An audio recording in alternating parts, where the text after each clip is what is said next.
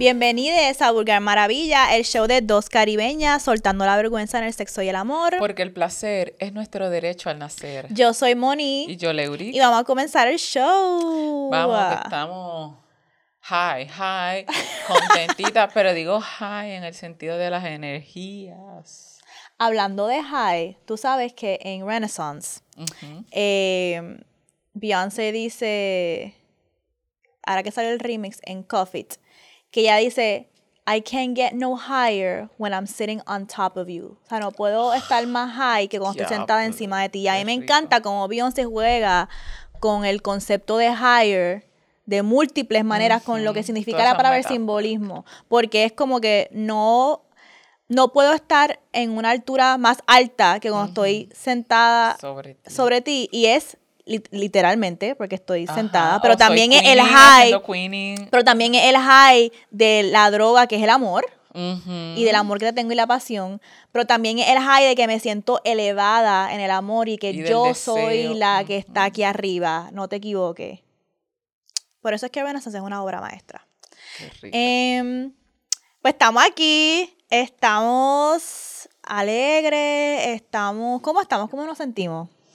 Yo me siento bien, relajada. Ahora sí ya estoy más contentita, liberada, eh, emocionada. Es como, puñeta, la universa me ha estado dando mensajitos y yo estoy como que me siento contenta porque estoy bien lúcida y lo mm. identifico bien rápido y ya no me pasan desapercibidos. Y me mm. siento como si tuviera eh, más trucos que el cinturón de Batman o un as debajo de la uh. manga porque es como que y me pero me da un poquitito de miedo maldito lo sea porque es como todavía estoy batallando entre lograr toda la coherencia entre lo que mi mente y cuerpo quieren necesitan y a veces mm. pienso que, que no sea que me estoy yendo too much por algún lado y esté como que más bien proyectando lo que deseo que identificando los mensajes así que me tomo mi tiempito pero la universidad me está hablando, me está diciendo por ahí, sí, es el camino, estás haciendo lo que dijiste que ibas a hacer, eh, pero cógelo suave. Y ya creo que en, una, en la lecturita este, con Luna, yo sé que estos meses van a ser bien intensos y lo que, todo el año va a ser intenso, pero estoy como que un poquito tratando de canalizar cómo eh, agendo y, e intenciono el descanso, porque estoy bien arriba de, cosas. ¿Y a ti te gustan los masajes? Ay, sí, puñeta, meto uno. Uno, dos, tres. Mira, le, le gusta hablando de Luna porque nosotras a principio de año nos hicimos una lectura con Luna exaltada que es una lectura, fue una lectura de tarot de todo el año, como es mejor intencional. Entonces, esa lectura se grabó, así que a principio de cada mes yo voy y veo lo que se dijo para ese mes que tengo que tener presente. Em, y todo lo que ella me ha dicho de cada mes se ha dado. Cabrona, sí. Se ha dado. No compartí, pero el mes pasado a mí me salió, oh Dios mío, en febrero, a mí me salió que me iba a tener, tener un momento torre. Y la torre es un momento catastrófico. Es un momento en donde la universa entra a tirarte un rayo para que se caiga algo porque tiene que ser derrumbado. un momento torre es como que, cuando va a pasar? Estuve totalmente febrero, ¿cuándo va a pasar? ¿Cuándo va a pasar? ¿Cuándo va a pasar? Mi momento torre fue que Adrián, en casa de mi mamá, cuando yo no estaba, cambió mi password y me gastó mucho, mucho, mucho dinero de mi cuenta, mucho dinero de mi cuenta comprando Roblox. Eso fue un momento torre, porque literalmente eso fue un correntazo a mi cuenta de banco. Estoy hablando significante. Pero me hizo reflexionar muchas cosas sobre el acceso que él tenía a mis cuentas, a, a poder hacer eso. Y ya resolvimos, bueno, todavía estamos resolviendo, así que pronto, yo creo que para el tiempo que estén viendo esto, pueden entrar a buscar una lectura conmigo o a comprar un espejo de Gran Maravilla para reemplazar todo lo que se perdió. Em, pero sí, estoy también sintiéndome como un poquito que el trabajo que estamos haciendo, estoy viendo los frutos, no a lo mejor al nivel que los quiero ver, pero sí me siento más que esperanzada, me siento todavía con ese fuego interior para seguir. Y este, también me estoy sintiendo en una energía bien. Si están viendo esto en YouTube, si no, si están escuchando esto en Spotify, vengan a YouTube rapidito. Porque estoy en esta camisa que me compré, que es como que estas camisas como. Oversize. Oversize, que son así como de las button down que se ponen los men's tradicionalmente, las de trabajo de los, de los ejecutivos. Y cuando la vi, yo dije, yo me quiero comprar esa camisa porque yo me quiero sentir yo quiero manifestar esa energía para mí. Yo quiero manifestar esa energía donde yo le, me puse la camisa de este ejecutivo porque le he tumbado 10 mil dólares esa noche y o que se los voy a tumbar. Entonces estoy en mi, o estoy o en mi housewife look o estoy en mi, le tumbé 10 mil dólares, 20 mil, 30 mil, 40 mil, 50 mil, 100 mil a tu pai, tumbé la herencia. Y este es el punto de vista. Pero también estoy en mi, tú sabes que ya yo intenté, ya yo intenté con estos cabrones. Los otros días, eh, Bad Dominicana puso un tweet que decía, si ustedes me ven por ahí con un hombre blanco ejecutivo, mind your business, because Jesús sabe que yo intenté. Jesús sabe que yo lo intenté. Así que si me ven por ahí con un alto ejecutivo, mind your business, ¿ok? Porque estoy joseando, resolviendo lo mío, ¿ok? No hay de otra. Y eso les va a tener de beneficio a ustedes porque todo lo que me dé ese alto ejecutivo va a ser para Vulgar Maravilla, ¿ok? Así que todavía estamos manifestando la Sugar Mama o el Sugar Daddy. Yo sé que está por ahí. Yo sé que está por ahí. Estamos esperando. Y sabes que yo he visto hace tiempo, yo no es como que estoy muy into eso, porque eso tiene muchas vertientes, como que I don't chase, I attract. Pero hay veces yo persigo, sí, yo persigo. Eh, y en el sentido es que significa cuando yo veo el I don't chase, eh, I attract, en verdad es que yo no quiero pasar fucking trabajo. Yo quiero que se rindan ante mí, ante mis encantos, ante lo que le provoco, lo, las bondades que ofrezco. Y en retribución, así como Chun espera esa reciprocidad, así espero yo que, que me devuelvan todo lo que reciben de mí, todo lo que yo entrego y todo lo que entrega este proyecto. Esto es una buena conversación. Vamos a hablar esto rapidito antes de entrar al tema. Porque el I don't chase, I attract tiene que ver con este concepto que voy a explicar ahora. Miren, yo no persigo el dinero, yo soy el dinero. Es decir, vulgar, lo que hace Vulgar Maravilla, el trabajo que nosotros hacemos aquí, es lo que va a traer la abundancia que necesitamos para poder vivir de Vulgar Maravilla. Y hay una diferencia entre tener esa mentalidad a la mentalidad de ay, estoy buscando un cheque, buscando un cheque, buscando un cheque. Porque. Exacto. No, no, no, es que la abundancia viene a mí porque es que yo soy el dinero. ¿Tú me entiendes? Y eso es importante porque eso nos ayuda a nosotras a intencionar que no todo dinero es buen dinero. Cierto es. Eh, que no estoy buscando un cheque cualquiera una audiencia cualquiera. Hay muchas cosas que nosotras pudimos haber hecho, hay cheques que pudimos aceptar que no estaban alineados con nuestros valores, con lo que nosotras queremos para este espacio. Y no todo dinero es buen dinero. Otra frase que me gusta mucho es scared money don't make money. Scared money don't make money. ¿Ok? Lo que nosotros hacemos aquí en Vulgar de Maravilla y cómo lo hacemos sin miedo. Exactamente, puñeta. Ok, y hay veces que uno tiene que tirarse sin miedo porque si no, no va a venir la abundancia. Ok, scared money don't make money. Ok, ya ese tiempo pasó. Em, y todas estas cosas tienen que ver con ser auténticas, con ser reales. Ay, sí. Segway Queen. Entonces, el tema de hoy es dejar de performear en la cama, en el sexo, porque sentimos que tenemos que estar siempre performeando en la cama y no ser nuestro ser auténtico, estar en nuestro pleno goce y disfrute real, verdadero, como somos en la cama. Y ese es el tema que vamos a estar hablando hoy.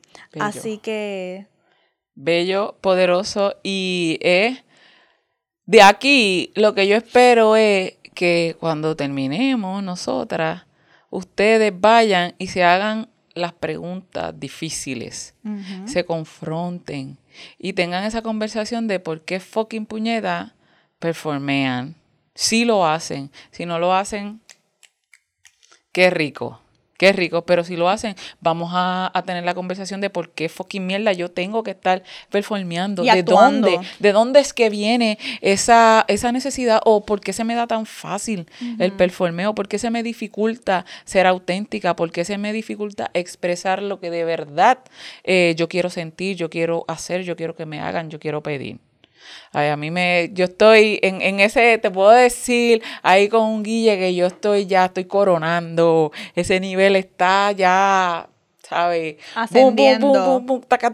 y es rico, de verdad, después que vi los puntos y todo esto, yo dije, es que es cierto, es cierto, cuando tienes la conversación difícil, te encara y responde por qué, dices, diablo, puñeta, si es que no, no, tiene sentido, o tiene sentido, porque muchas de las cosas que hacemos tienen una razón de ser. Lo que pasa es que no sabemos cuál es la razón. Cuando encontramos la razón que decimos, ok, no tiene sentido, no nos beneficia, no, no me da nada. Sí, porque sentimos que tenemos que actuar en la cama. Algo bien sencillo es hasta las imágenes que nos venden de cómo tiene que oh, verse el tiempo sexy. Algo tan sencillo como siempre que el tiempo sexy tiene que verse con lencería. Que mira, yo soy súper fan de la lencería. Love it. Pero hay momentos que yo me he sentido bien sexy con una camisa así oversize como la que tengo puesta y no maquillaje y me he sentido más sensual y más sexy que hasta en lencería. Así que también es esto de performear en la cama comienza hasta antes de llegar a la cama. Comienza en el mood, en el set. La preparación. La preparación de lo que nosotras entendemos que es sexy o spice it up o lo que sea. Así que una de las cosas es la imposición de que, ay, te pusiste la lencería, o está enseñando escote, o está enseñando esto, lo otro. Cosas sexy, cosas válidas, pero hay mucho más que eso. Y eso ahí donde comenzamos la actuación. ¿Y a quién ponen? ¿A quién ponen? Porque todo es, tú estás hablando de imposición, ponen a este tipo de cuerpo solamente, con este tipo de ropa solamente, con este tipo de poses solamente.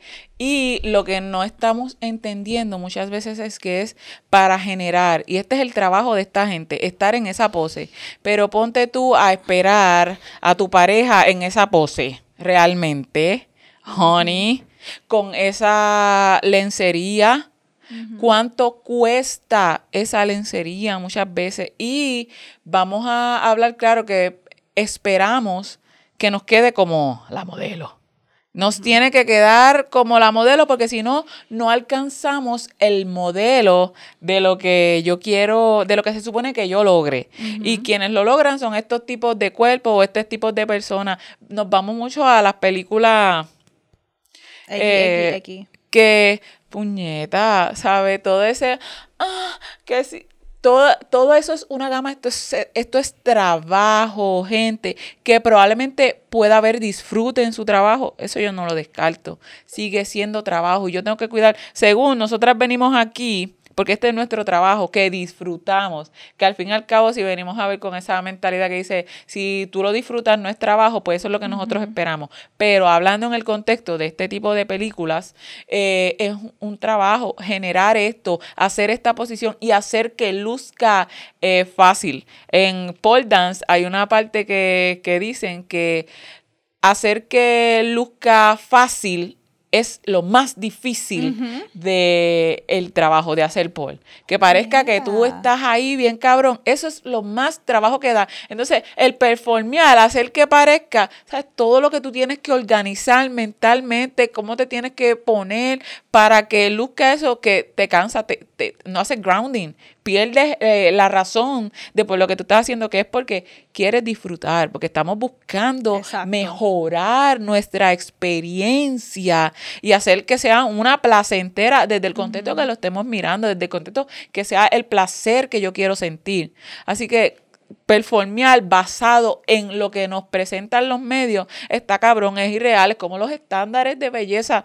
Todos sabemos que esto se logra con Photoshop, con este con props y entonces te lo venden como que no hay props y coño. Hay muchos props, hasta la leche, eso es conditioner en una botella que ellos hacen a, a veces hacen eso.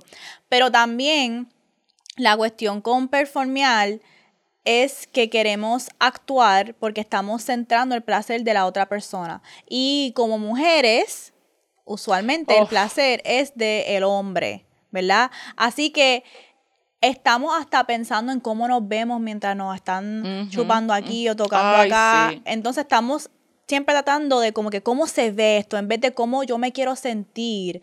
Eso es lo que está ocurriendo cuando estamos performeando. Estamos más enfocados en cómo me veo, cómo se ve este tipo de sexo, en vez de estar enfocados en cómo me quiero sentir, cómo me siento, cuál es el placer que estoy teniendo. Y otra razón por la cual performeamos es, esto es algo que yo estoy aprendiendo, es porque honestamente todavía no sabemos qué nos gusta.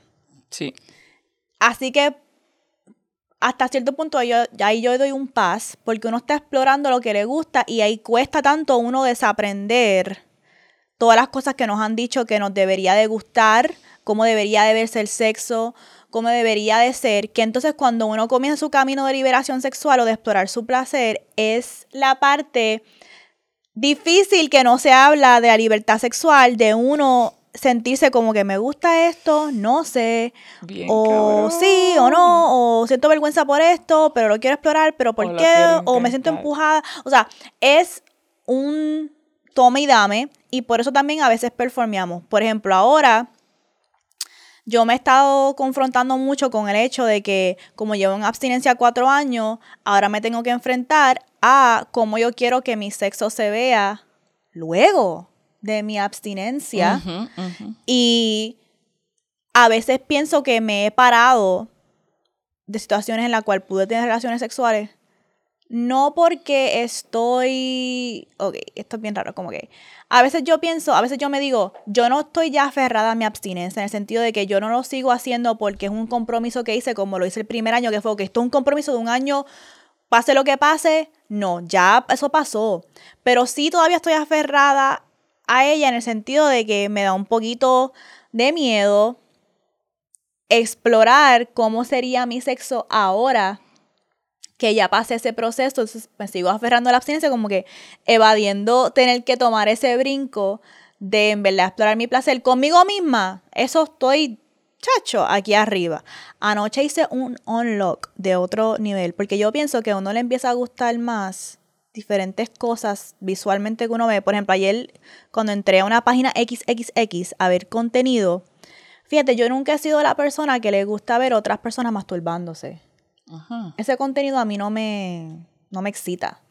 Porque yo quiero ver acción, yo me estoy masturbando. Pero ayer, no sé por qué, vi como el, los primeros cinco segundos que te enseñan de un video de una tipa que se estaba masturbando y me pareció tan... Ella estaba tan bellaca que yo, porque esto me está trayendo. Entonces lo abrí y me estaba imaginando como si yo estaba en FaceTime con una chamaca y las dos nos estábamos masturbando y entonces yo ahí me fui en ese viaje, en mi imaginación, yo como que ella está enseñándome esto para mí y yo me estoy masturbando también enseñándole para ella. Y era bien gracioso porque teníamos el mismo juguete. Como que el juguete que ella estaba utilizando en el video era el mismo que yo estaba utilizando. Y yo me fui en un viaje que esta era mi amante de... Estaban a distancia. Esta era mi amante a distancia, que yo me estaba masturbando y ella también. Y me dio una clase venía. y fue bien raro, yo como que, diablo, esto ahora me gusta esto algo que antes no me gustaba. Pero sí, y por eso es que hay, también hay que ver contenido más auténtico, XXX, que voy a dar una recomendación. Hay una gente que se llama Crash Pad Series, lo voy a dejar en los show notes, que son una gente que hace contenido XXX real, con mm. cuerpos reales, em, personas queer, y lo corren personas racializadas también y es un contenido real. Pero hay que pagar y yo pienso que este tipo de contenido hay que pagar. Tengo otro, pero se me olvidó quiénes son. Porque hay otra hay otra plataforma que encontré, se me olvidó el nombre, pero la pongo en los show notes, que es gente como tú y yo que le somete videos a esa persona. Es como un amateur entero, pero no es un amateur porque el contenido amateur a veces es gente que no son estrella XXX tratando de actuar como estrella XXX, pero grabado de su casa. No, no, esto es contenido como que aquí esto es real, como se ve eh, estas personas aquí. Personas regulares, no estrella XXX. Y eh, lo voy a dejar en los show notes porque también ver ese tipo de contenido, igual que el de Jet Set Jasmine, me ha ayudado a mí a redefinir cómo yo me veo en el sexo, hasta uno ver un video de XXX y ver que en una posición una persona se ve media awkward, que no está en el arco que eso, lo que sea, eso ayuda porque hay veces que, especialmente a mí, que me gustaba darle candela a la carretera de Cagua eh, y esos moteles tienen espejos en todos lados, yo estaba pendiente a cómo se ve en el espejo. Eh, ay, espérate, que me está dando y se me ve media rara eh, la espalda. Déjame ponerme más así para que en el espejo se que vea, se vea como en la película, o sea, como la pose de la película, porque estoy haciendo la pose de la película. en vez de estar pendiente al placer. A, e, estar presente, sintiendo. Y para dejar de performear, una buena forma es esto que estás haciendo, conectar con tu cuerpo. En vez de estar pensando cómo luce y estar mirando como que diablo, sino déjate ir.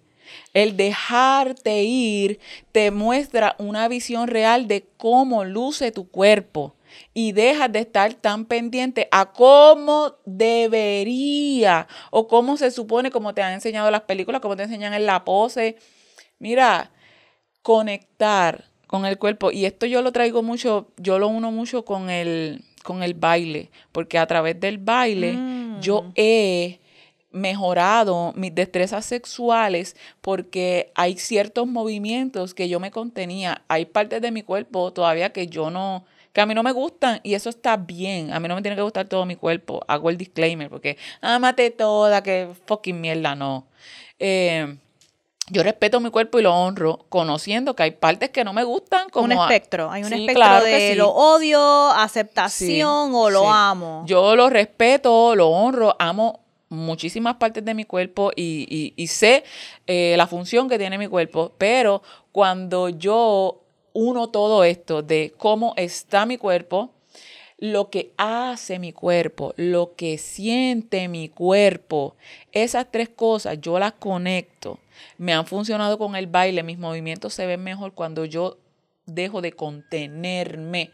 Y dejo de contenerme porque estoy pendiente a que el cuerpo debe de verse como el de aquella bailarina, como el de mi maestra, no tiene que verse, no importa que mi maestra sea gorda o no sea gorda, son cuerpos diferentes, sí, una se reconoce, pero cuando te das la oportunidad de conectar, de conectar con tu cuerpo, verlo de verdad, ahí es que yo con el queening, me voy arriba y he tenido esa, en verdad, tienen que, el vibing, tengo a mucho en la mente porque es esa forma y me recuerda mucho a, a mi unicornia, que ella se movía por la casa como, ¿sabes? Esta soy yo y yo me siento bien, mírame, o sea, yo no voy a sentir vergüenza de este cuerpo, porque lo que este cuerpo te hace sentir, hace sentir lo que este cuerpo siente, es una cosa tan cabrona. Y eso me ha funcionado mucho, dejarme ir saber. Y es el sentir, a veces yo estoy encima de Dani y yo estoy como que, puñeta, este está viendo tiene la mejor vista. Me da coraje porque tiene la mejor vista, pero ahí me pongo yo más a sentirme y, a disfrutar de cómo me siento ser percibida tan eh, abiertamente, tan vulnerablemente y es una bellaquera cabrona. Y entonces quito de mi mente el performance de estar como que, ah, tiene que ser así, que se quede acá en una parte y no, yo estoy ahí toda, e inclusive me elevo, es como como la canción de Beyoncé, ¿sabe? Ese, el momento más mm. alto, más elevado es cuando tú estás ahí centrada en tu cuerpo, en las sensaciones, porque cuando las sensaciones guían, tú te olvidas de cómo luce y ahí lo puedes eh, eh, ver, lo puedes percibir en la máxima expresión y te das cuenta, y yo hago el ejercicio, yo me grabo mucho bailando, cuando ya yo sé, cuando yo me contengo, mi cuerpo se trinca y los movimientos se ven bien feos, así pasa en la chingadera. Cuando yo me trinco, el movimiento no se da naturalmente. no sientes el placer. Y, no, y estoy más concentrada, no estoy disfrutando porque estoy como que para que se vea bien, para, para el otro. No, esto es para mí también. Y así se ve. Y esto, esto, como se ve, esto es lo que tú te estás comiendo, esto es lo que te va a hacer venir a ti, puñeta.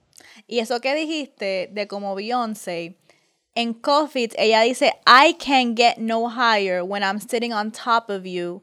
Pero después, en America Has a Problem, ella dice, boy, you can get no higher than this. Ujú. ¿Ok? Y así es que tiene que verlo.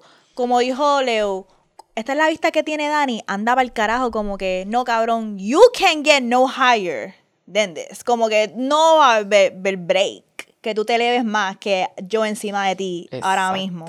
Y eso me acuerda a un tweet que yo vi que decía, está cabrón porque cuando nosotras estamos montando bicho al revés, estilo como cowgirl, Ajá, está cabrón porque estos cabrones tienen la vista al culo de uno, las nalgas, a esa la gloria, a ese manjar caribeña y yo tengo la vista a los odios A dedos, los pies.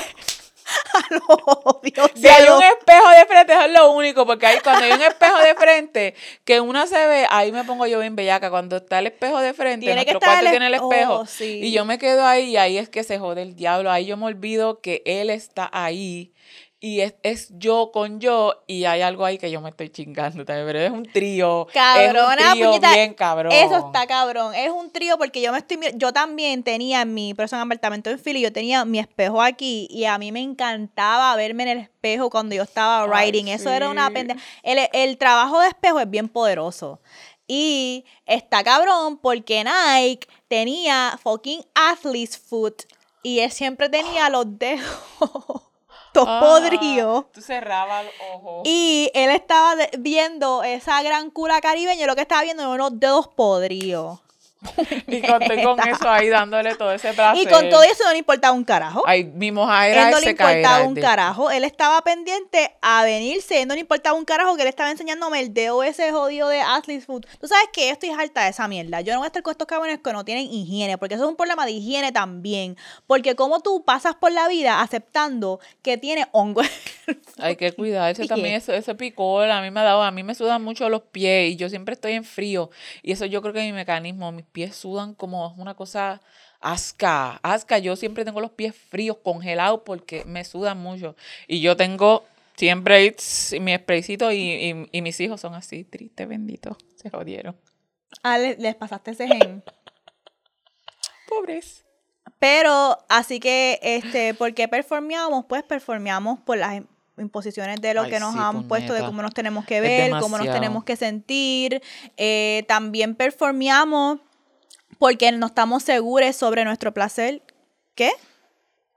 Ah, ok. Bueno, estoy arreglando algo aquí.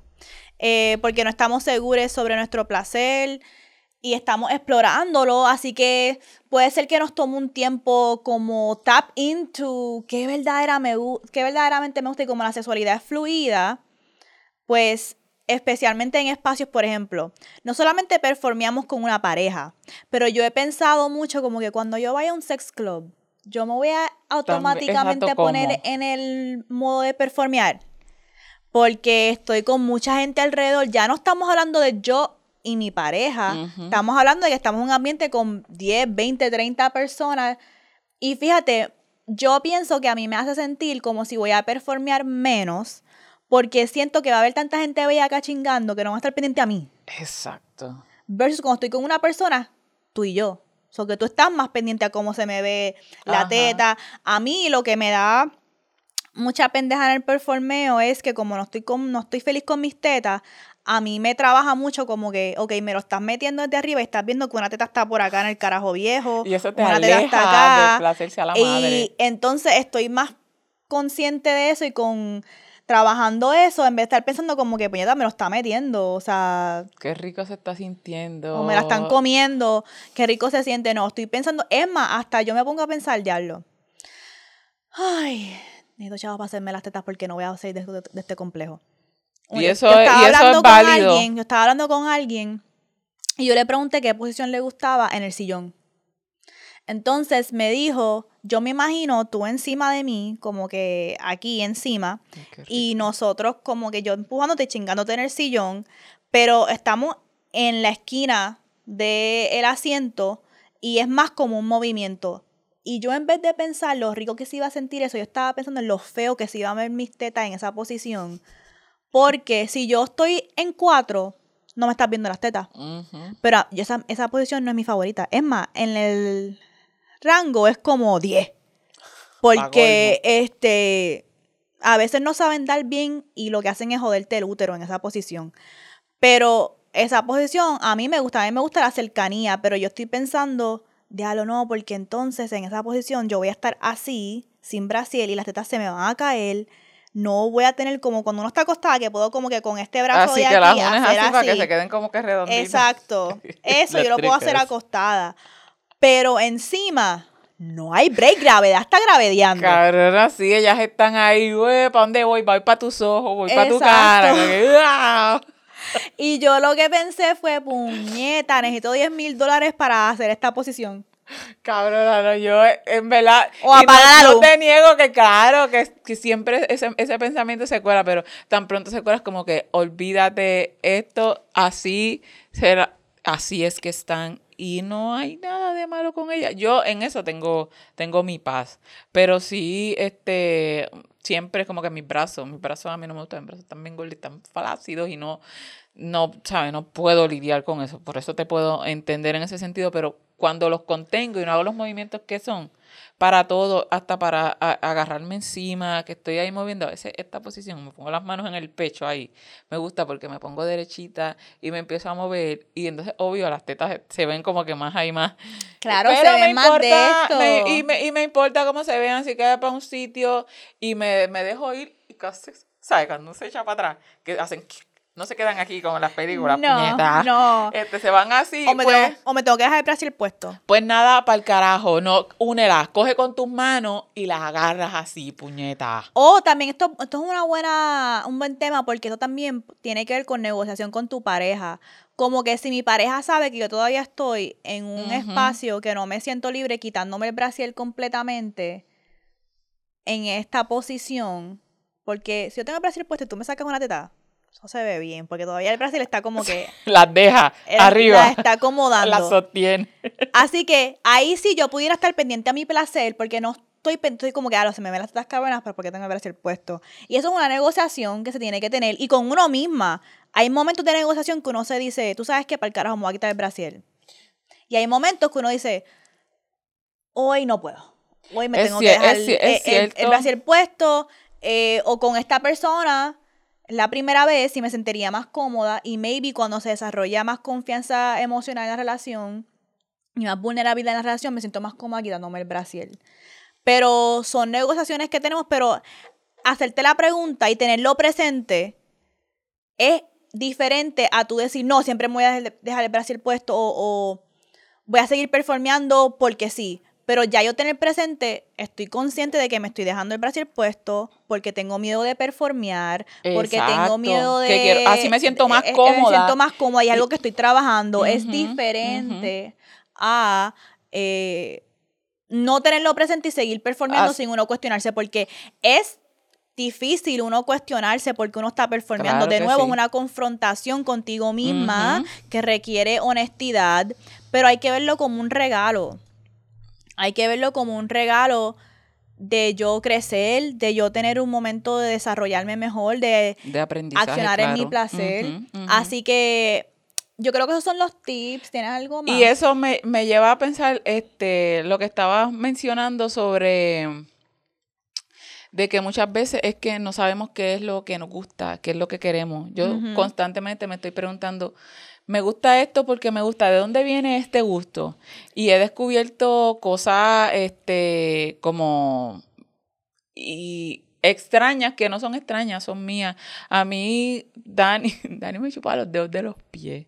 Y eso, Eso es para rico. mí este, pero mira, yo he tenido que trabajar porque yo sé que mis pies sudan, que entonces yo trato de tener mis piecitos lindos porque a él le gustan, a mí no me gustaban mis pies y gracias a él, por eso cuando dicen, primero tienes que amarte tú para que los demás te amen, eso eso es no es mentira. Dani me enseñó a mis pies y cuando él me chupa los pies, los dedos de los pies, eso es como que algo, yo lo siento tan deliciosamente nasty. Porque es como que a mis pies y tú estás ahí fajado y yo siento una fucking bellaquera por todo mi cuerpo. Es como que, ¿sabes? Tú estás tocando algo que no es ni la chocha, ni las tetas, ni el culo, nada. Y yo estoy aquí retorciéndome y pensando como que tengo este tipo que está ahí tan entregado en mi fucking, a mis fucking putos pies y eso me gusta, eso me gusta, inclusive eh, ir dejar de performear significa cuando yo voy a irme arriba, a veces entrar en este jueguito de de performear, de decirle, ah, yo, yo imagina, yo pienso ahora mismo en mi mente, y esto lo hemos hecho, que tú eres otro, pero que tú, mi esposo, estás mm. atrás mirándome y estás pensando, qué puñeta, qué rica se ve esa cabrona encima de ese tipo. ¿Sabes? Yo le he dicho eso arriba y eso es dejar de performear, dejar de salir de mi mente. Yo saco mis pensamientos y los pongo sobre la mesa y me permite disfrutar más. Y esa bella que era ese movimiento que yo siento, porque yo, además de me estoy chingando a mi esposo, que no es mi esposo en mi mente ahí mismo, y le estoy dando una vista al hombre que no, que, no le gustaría compartirme. Como que te estoy, estoy haciendo lo que yo quiero. Es algo kinky. De, dejar de performear me ha abierto la oportunidad de expresarme de esa manera. Y eso es bien cool lo que tú dijiste porque se me olvidó lo que iba a decir sobre eso, pero era algo importante. A nosotros nos hace, a mí me ha servido mucho. No, lo de los dedos, los dedos, los dedos, los dedos. Ok. Los dedos siento que son un área no tan explorada en la sexualidad, pero son tan... Ah. Yo siempre sabía, mira, lo que, lo que a Nike le hacía venirse, que yo sé, cuando yo estaba cansada, yo, se lo voy a tirar esta y se va a morir.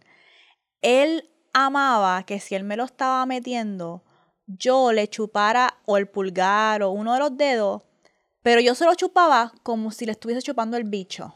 Qué rico. yo le cogía el pulgar, por ejemplo, él puede estar dándome en cuatro.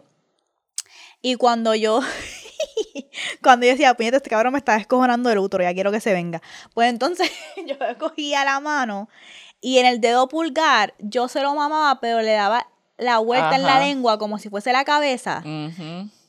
Y ya eso está enviando señales. Él no podía bregar. Él, él se sentía como que en su dedo pulgar él estaba sintiendo la sensación y era bien poderoso para él, como que puñeta, estoy metiendo y estoy, también me lo están mamando. So, es como que mientras él está viendo el acto de él metérmelo y bien sí. mi nalgaje ahí, también él está sintiendo como, y también me lo están mamando. Vete para el carajo, eso era un mind es que, es que es así. Y yo, me, y, y, no solamente él sentía el placer, yo lo sentía. Porque hay un sentimiento que es lo, es lo que quería llegar. Leo dijo, el sentimiento de que alguien que tú quieres, en este caso Dani, te ve a ti recibiendo placer, ese sentimiento en inglés tiene una palabra que se llama compersion. Y compersion es el sentimiento de placer que tú sientes viendo a alguien que tú quieres sentir placer. Y eso me pone a mí bellaca. Ay, sí. Súper bellaca. Entonces yo sabía que eso lo estaba matando y yo estaba, oh my God, yo estaba ya activa. Y mira qué activa yo estaba, que en una posición que a mí ni me gusta. Por eso es que la mente de Nercioso es tan poderosa. Y por eso es que yo siempre hablo de que nosotros damos tips y técnicas de posición A, cómo mejor mamar crica, cómo mejor hacer esto. Y todas esas cosas son válidas, pero el sexo es mucho más que la técnica que se está empleando, es lo que está jugando mentalmente, emocionalmente. Y esa posición de en cuatro no es mi favorita. La técnica de en cuatro no es mi favorita, pero el juego que estábamos teniendo de la, dinámica con el dedo me tenía tan bella que yo estaba bien bella que en esa posición. So, dejar de performear requiere tú entrar a lo que verdaderamente te gusta y dejarte ir. Es un acto de vulnerabilidad porque tu pareja o quien sea que esté chingando contigo te quiere ver sentir placer, te quiere ver meter esa uña y agarrarle de verdad. de verdad, te quiere ver sentir ese sentimiento de compersion, de que te ves bien rica, te siento que, te, que, que, es real, que es real. Y también es un acto de honor que nos hacemos a nosotras mismas de permitirnos el placer real y de salir del pensamiento de que nuestro placer es para otra persona, Sí. sino que también este acto que estamos haciendo sexual es de beneficio mutuo y que ambos estamos recibiendo placer. So, esos son entonces los... Eso es hasta resistencia, cabrona. Si pienso en Audre Lorde, ella, está, ella habla en el de los usos de lo erótico que después, después de que como mujeres de- descubrimos la sensación y lo rico que es el placer, lo rico que es eh, todo lo, lo que te genera la, la libertad de disfrutar de lo erótico, tú no puedes no querer replicarlo una y otra vez porque te vas a estar fallando. Es como que ya tú descubriste lo rico que se siente, ya tú sabes cómo llegas ahí. Es imposible pedirte a ti misma. Si lo haces, te estás fallando a ti. Y es algo que, que es hasta, que es contradictorio. ¿Sabes? Ir en contra de ti, a la que tú ya descubres el placer, el poder que te da, las energías que te mueve, que te genera. Tú no puedes eh, volver porque vas a atentar contra ti. Es como cuando ya tú llegas a ese nivel, es imposible que bajes los estándares porque sabes que no, no hay vuelta atrás, no hay vuelta atrás. Ujú. So, vamos entonces ahora a putearte. Para el putearte de esta semana, les traje un dilema. Un dilema para que lo hablemos de Sex and the City, obvio. Em, pues, esta es la escena, si ustedes se acuerdan, cuando Charlotte se, está casa se va a casar con el primer marido Con el impotente. con el que era impotente, con el cual ella llegó a ese día de matrimonio sin haber tenido relaciones sexuales con él. Pero la noche anterior ellos tratan y no se da.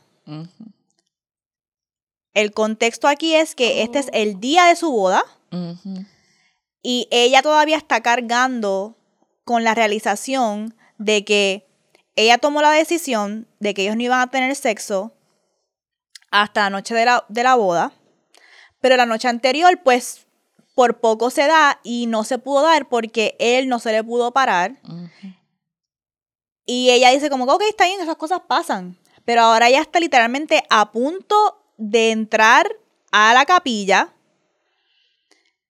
y está teniendo este debate con ella misma, Charlotte, de que esto fue algo que pasó porque fue una noche de mucha emoción, no se le paró, o esto es algo que esto es un problema de él y yo no me enteré porque nunca tuvimos sexo. Ajá.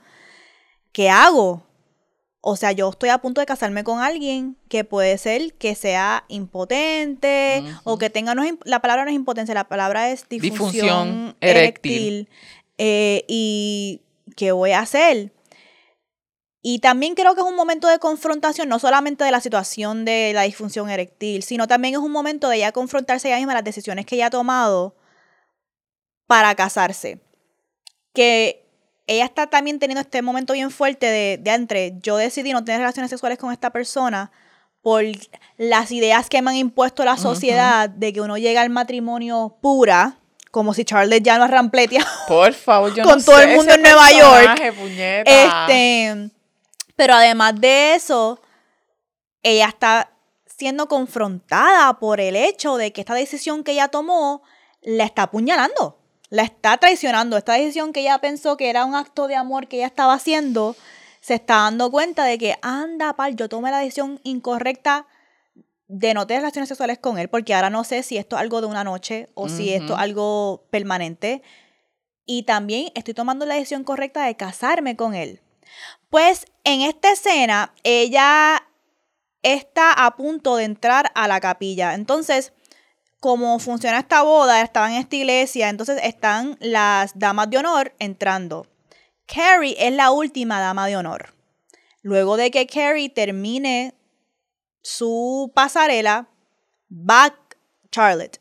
Entonces, cuando Carrie está a punto de entrar y dar su pasarela, Charlotte la para y la ale le dice, Carrie, Carrie. Entonces, está toda la familia, toda la gente que fue a la boda, como que está pasando, la boda está pausada. Y Charlotte le contó a Carrie todo lo que pasó la noche anterior. Y le pregunta a Carrie, ¿qué, ¿Qué hago? hago? ¿Nos vamos? ¿Me voy corriendo? ¿O me caso? tengo varias preguntas para ustedes. Número uno, es un momento bien difícil como amiga. Y entendiendo el contexto de quién es Charlotte. ¿Ok? Este es el momento que ella ha esperado toda su vida. Y tú como amiga, tu amiga te está preguntando, ¿me caso o no me caso? Y tú sabes, la cara de Carrie es como que, anda para el carajo, esta cara está cometiendo un error. Horrible. Carrie lo presiente, pero también Carrie sabe que Charlotte es la que siempre ha soñado con tener esta boda que está teniendo. Entonces, en ese, ¿qué tú harías como amiga en esa, en esa situación? En verdad, yo me hice esa pregunta cuando vi el episodio. Y, ¿verdad? que- y creo que Carrie también le dice, mamá, si tú te quieres ir ahora mismo, nos Sí, vamos. Exacto. Yo Nos hubiese vamos. hecho tal cual hizo Carrie, en verdad. Pero Carrie, es que Carrie Porque- siempre juega a las dos, porque Carrie le dijo, si tú te quieres ir, mamá, nos vamos. es lo que tú digas. Pero también Carrie le dijo, esas cosas pasan. Porque es verdad, porque es verdad. Es que es- no, lo que hizo Carrie es, es puñeta, no, no tengo toda la información. En este momento, tú me estás diciendo eso, canto de cabrona. Me lo pudiste haber dicho cuando nos estábamos maquillando, cuando canto cabrona. Este, eh, y mirando el personaje que es Charlotte, esta cabrona siempre está buscando que le den permiso de hacer las cosas. ¿Sabe? Que le digan qué hacer para después no tener la responsabilidad. Y yo no estoy para estar cogiendo responsabilidad de la gente, porque no, porque no, no, no, no, no, no, no, no. Y es bien comodita. Yo hubiese hecho lo mismo que hizo Carrie, al fin y al cabo después salió con mucho dinero de ese cabrón. So fuck that shit. Exacto. Pero, número uno, ese es el tipo de situación, como dijo Leo, como amiga, no me eche eso a mí. Yo como amiga te puedo dar un consejo, pero como amiga, yo espero no tener amigas que me pongan en una posición Ajá. para yo tomar decisiones sobre tu vida. Please. Y así tan contundente, puñeta. En la, boda, en la boda, el día de la boda. la gente esperando. Yo he estado en situaciones que básicamente yo era como que mis amistades en la uni me decían como que la diablita, ¿verdad? La gente iba donde mí a decirme cosas porque ellos decían es que tú no me juzgas. Y entonces yo sé que yo te puedo contar las cosas y tú me vas a dar una opinión real. Y yo dije, lo que pasa es que tú no es que tú quieres una opinión real, tú quieres que yo te dé permiso para que tú hagas lo que tú quieres hacer, que sabes que está mal, pero como eso a mí no me afecta, esa es decisión tuya, pero yo te voy a dar el permiso, tú hazlo. Y si quieres a alguien a quien culpar, me culpas a mí después. No me importa. Ahora en este punto en mi vida es como que, girl, yo no puedo cargar con tus cosas y las mías y lo que tú me estás pidiendo es algo que después me vas a venir a restregar en la cara porque me vas a decir a mí que yo fui Por la que te dije, exacto, por tu culpa, La que que, yo fui la que te el matrimonio. Exacto, pero yo sigo siendo yo ante todo y en una situación así, si tú te estuvieras casando, por ejemplo, yo te lo diría en la cara porque pues no por el contexto de que excuse me, sir. No por el contexto de que, you know, todo lo que pasa, sí, sí pasa. Pero es también pensando en que Charlotte no solamente quería casarse, ella quería tener hijos. Y entonces, el pensar también, ok, si esto es un problema mayor, que no es solo de una noche, y va a ser algo constante, esto va también a trabajar con tus otras metas. So, esto es algo que no se puede decidir aquí en 45 segundos. ¿Qué tal si paramos la voz de un momento, decimos que te sientes mal y vamos y hablamos esto más a fondo? No como lo hicieron ahí, que fue como que, ok, ya 45 second conversations, vamos a seguir. O sea, es algo que se tiene que trabajar más y yo, yo sería la que pondría la pausa de que, mira, vamos a un momentito, rap, vamos a, venimos ahora. Y ahí seguimos. Ella quería un fucking milagro. Eh, sí, esto, De puñeta. esto es un tema que nosotras hablamos mucho, lo hablamos en el episodio pasado, lo hablamos recurrentemente, es la gente no queriendo asumir las riendas y tomar responsabilidad sobre su vida. Y en ese momento Charlie le estaba echando a Carrie una decisión imposible. Y es interesante porque hay otro episodio que no tiene nada que ver con esto en Sex and the City, que es cuando Carrie le dice a una amiga que estaba en un matrimonio donde el esposo era un gritón. ¿Te acuerdas de ese episodio? Hay un episodio que Carrie llega de una noche de pariciar con una amiga y llegan a la- al apartamento de ella y el esposo se levanta y les grita a ellas dos que se vayan para el carajo porque él está durmiendo. Entonces Carrie se va corriendo y la amiga luego la llama a pedirle disculpas por lo que hizo el marido, pero a preguntarle a Carrie si ella debería de dejar su marido. Está cabrón. Y Carrie Este, no me acuerdo si le dijo que sí o si no, pero lo que sí me acuerdo es que Carrie le dijo que ya no le gusta meterse en esas situaciones porque ella dice, está cabrón, porque después si ella lo deja, Sí. entonces yo soy la mala de cuando ella empiece a arrepentirse de dejarlo, pero también si tampoco lo deja y está en una situación miserable, entonces yo soy la que le dije que se quedara con él. Entonces, yo por eso me mantengo neutral y lo traigo a conversación porque entiendo lo que Carrie está diciendo, pero no pienso que pienso que en una amistad una amiga sí te debería de decir Claro honestamente sí. cuál es su opinión y que lo que está mal es que la otra amiga te lo eche en cara porque yo te puedo dar mi consejo. Si me lo pero pediste. tú tomas tu puta decisión y cualquier decisión que tú tomes es tuya para tomar, no me la eches a mí. So, yo soy el tipo de amiga que yo te voy a decir, nueve de diez veces yo te voy a decir, leave him. Nueve de diez veces te voy a decir, déjalo. Porque yo lo he dicho muchas veces, yo pienso que aun cuando tú lo dejas y se reconcilien, tenías que dejarlo para que él se diera cuenta. Sí. ¿ok? Pero no lo deje y después me lo eche a mí. Y pienso también en el contexto de Carrie, que no lo he hablado todavía, en el contexto de Carrie Charlotte, también ahí tiene mucho que ver con el consejo que tú le das a una amiga sabiendo quién es esa amiga. Y por eso es que digo que es bien importante Sí. entender el contexto de Charlotte, porque Carrie también sabe que este es un momento que Charlotte ha esperado toda su vida. Charlotte siempre ha soñado con su boda. Así que Carrie también tiene en mente, para esta amiga en específico, ¿Qué yo a- sé que mi amiga tiene que pasar por el proceso de casarse. Porque Charlotte, vamos a ser honestas, no es como si fuese yo, que es como que yo nunca he soñado con, ay, mi boda, mi matrimonio. Chacho, pero so, si Charlotte- Mels me hubiese dicho en ese contexto, loca, vámonos. Y después yo no me hubiese quedado pensando en el what if de la boda. Me hubiese quedado pensando en el what if de la relación. Pero de la boda no ha sido tan importante para mí. Pero Carrie sabía que para Charlotte Eso ella necesitaba esta boda, esta fantasía. celebración, la cumplir el celebración. sueño. Ella sabía que Charlotte necesitaba eso. Ella sabía, yo no puedo ser Arriesgarme jamás, eso, quien le diga. jamás la que le corte a mi amiga Su el sueño. sueño de toda la vida. Eso nos va a joder nuestra relación. Y Carrie sabía eso. Y también por eso es que Carrie le dice, mamá, esas cosas... Por- Porque también puede ser cierto. Porque también Esa puede ser cierto que, él estaba este, medio embriagado de su bachelor y no pudo. También que es cierto. eh, todo estaba posible ahí, que no, no, no había suficiente data para tú darle algo contundente. La única data contundente era la duda, pero por la cosa que estaba dudando, algo de una sola vez, no es que ella estaba diciendo que esto nos, pa- nos ha pasado todas las noches, todas las veces que salimos. No, eso no estaba Ella no tiene esa ahí. data para darle eso. Y por eso es que a mí me gusta la amistad de Carrie y Miranda. Esa es la más. Porque ellas son, y también Y con- Samantha, con Samantha, porque, mm, mm, ¿cómo se llama este? Samantha es un poquito más esperanzada. Miranda es la más rough. Sí. Y a mí me gusta mucho cuando ellas tuvieron ese encontronazo de Miranda decirle a Carrie, no te vas a mudar para París con ese cabrón, ¿cómo vas te atreves a dejar tu carrera aquí, canto cabrona? Tú sabes que estás dejando todo por un hombre. Eh, Y Carrie no cogió el consejo de Miranda, hizo lo que ella quería hacer y se fue a París con Alexander Petrovsky. Pero es un tipo de amistad donde ¿quién fue la primera persona que Carrie llamó cuando las cosas se jodieron en París? A Miranda. Por lo mismo, porque está esa confianza. A y Miranda nunca le dijo, te lo dije, cabrona. No, no, no, no, no, no. Fue como que Carrie asumió el rol de que aunque Miranda le haya dicho, le haya advertido de lo que iba a pasar. Carrie tenía que tomar sus propias decisiones.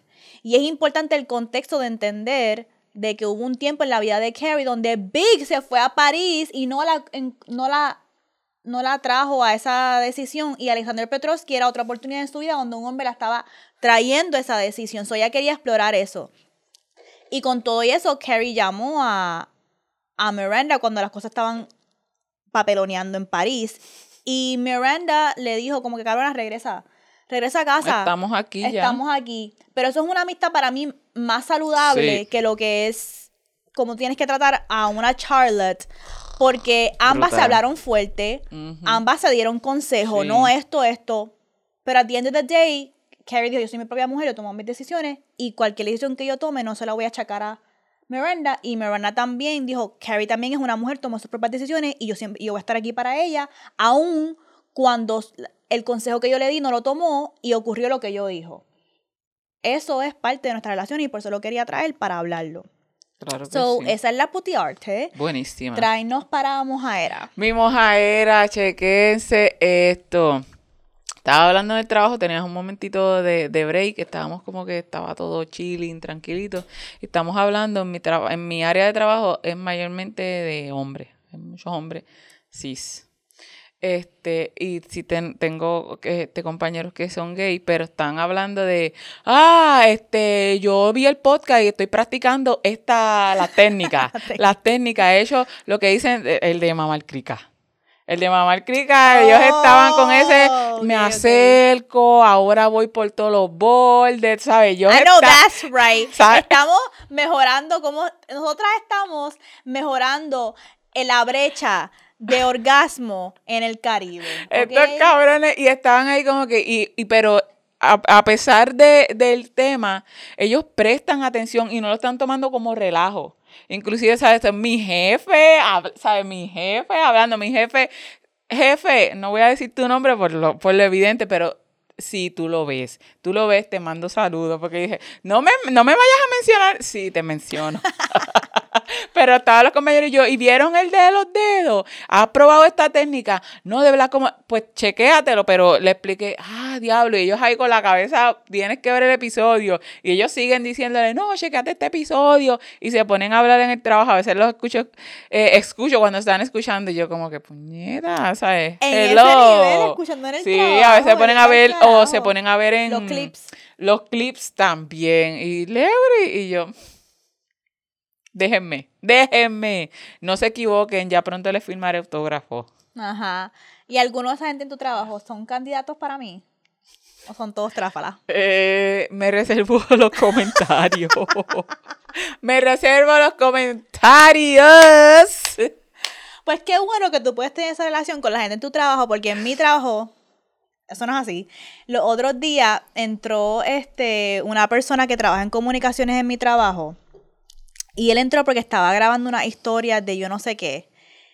Y yo veo que él está haciendo su setup y saca el micrófono Shure. Y yo lo veo porque ese es el micrófono de, de nuestro sueño. Entonces yo veo el micrófono y le digo, ah, este es el micrófono con cual Michael Jackson grabó el álbum de Thriller. Y él me dice, ah, tú sabes lo, lo tuyo. Y yo, ajá, y él se le empiezo a hablar de- del micrófono, de por qué es el micro- mejor micrófono del mundo, porque ese micrófono ha probado el, el tiempo, ha, ha pasado el tiempo y todavía no han podido sacar un mejor micrófono que ese.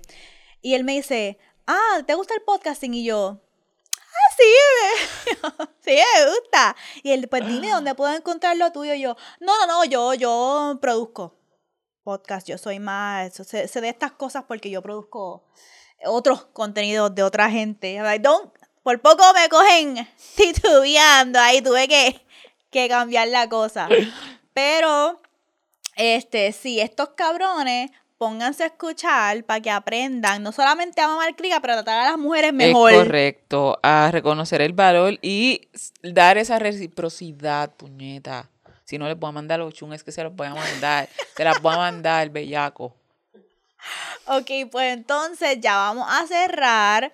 Nos pueden encontrar en contenido bono en patreon.com slash maravilla. Ahí soltamos dos episodios bono al mes que usualmente son o reviews de diferentes películas. Es como un puti arte extendido. Es literalmente esto que hicimos ahora de Charlotte y de Carrie, nosotras cogemos películas, series y hablamos sobre cómo esas películas, series nos hacen pensar en diferentes temas de sexo y de relaciones. Hacemos eso mucho, pero también nos gusta hacer eso a veces Leo y yo sola, o también a veces lo hacemos con invitados que son gente de la audiencia. Hemos tenido gente de la audiencia que nos ha escrito al DM, mira, vi esta serie y pensé en ustedes. Ah, pues dale, vamos a Patreon, vamos a grabarlo. Y en Patreon estamos nosotras ahí en nuestra casa, Eh, Es como un Zoom bien relax, como si estuviéramos bochinchando esa videollamada que a veces una agenda con amistades que tiene, que, que no se pueden ver, que no se pueden, ¿verdad?, conectar físicamente. Y esos son los bochinches que una está ahí, ta, que ta, ta, que ta, ta, que ta, bien rico. Exacto, y ahí es donde nos pueden apoyar porque ese es ahora mismo nuestro ingreso para poder mantener este proyecto de libertad sexual cabribeña. Eso es patreon.com slash maravilla. También nos pueden seguir en nuestras redes individuales en at soy Leuric underscore Valentín. y a la producer en at it's melon mouse. También pueden seguir nuestras cuentas vulgar maravilla en TikTok, en Instagram, en Twitter y el backup en vulgar maravilla underscore backup. Y Leo, ciérranos. Como siempre, les recordamos finalmente que la guerra sucia, el sexo, nunca. Bye.